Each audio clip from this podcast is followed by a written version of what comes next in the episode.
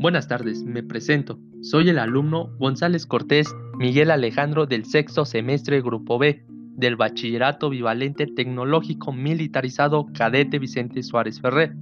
Nuestro tema que hoy abordaremos será Escuela de la Sección de Fusileros. Recordemos que el objetivo de las formaciones que se lleven a cabo tienen la finalidad de acostumbrar al conscripto a evolucionar y maniobrar bajo el mando directo de su comandante así como darle la disciplina y orden necesario. Asimismo, tenemos que tener en cuenta que la sección es la unidad mínima de maniobrar de la infantería, es decir, son varias unidades básicas de acción propia y a las que se les pueden asignar misiones diferentes. Continuando nuestro tema, hablaremos acerca de su organización. Primeramente, tenemos que dejar en claro que quien llevará el mando será un teniente o subteniente de infantería. Por otro lado, el grupo de comando estará integrado por un soldado de infantería corneta, radiooperador, un soldado de infantería tambor, radiooperador y tres pelotones de fusileros, quienes reciben un número ordinal. Llegado a este punto, hablaremos acerca de las formaciones. La primera formación a describir es línea en dos filas.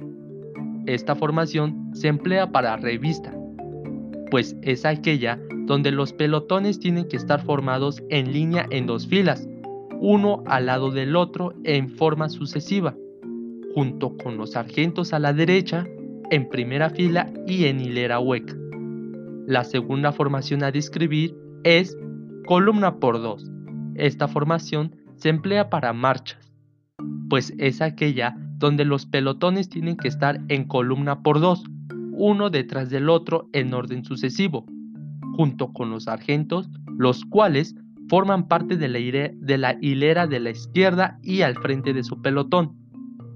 La, la tercera formación a describir es línea en tres filas.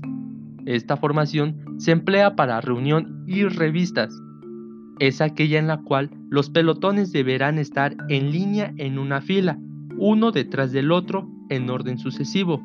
En esta formación, los sargentos estarán a la derecha. Y finalmente, la cuarta formación a describir es columna por tres.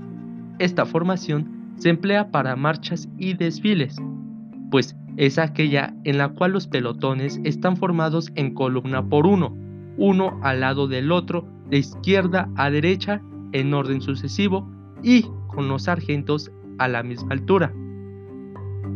Bueno, esto ha sido todo por hoy.